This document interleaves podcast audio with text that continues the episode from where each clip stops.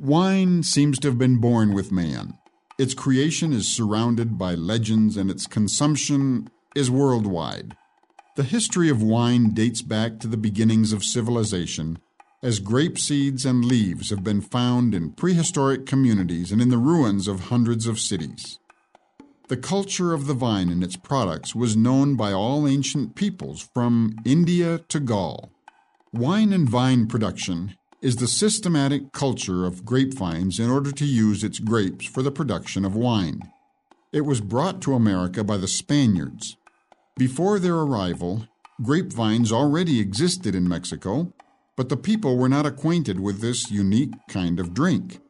From the time of its arrival in Mexico, wine was well received, and gradually it ceased to be used exclusively for celebration of Mass by kings and by the powerful.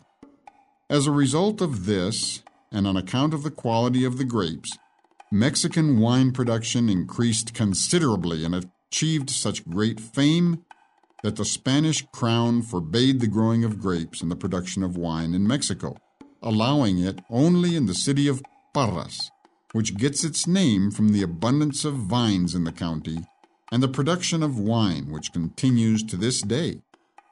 It should be mentioned that the oldest wine distillery on the American continent is located there.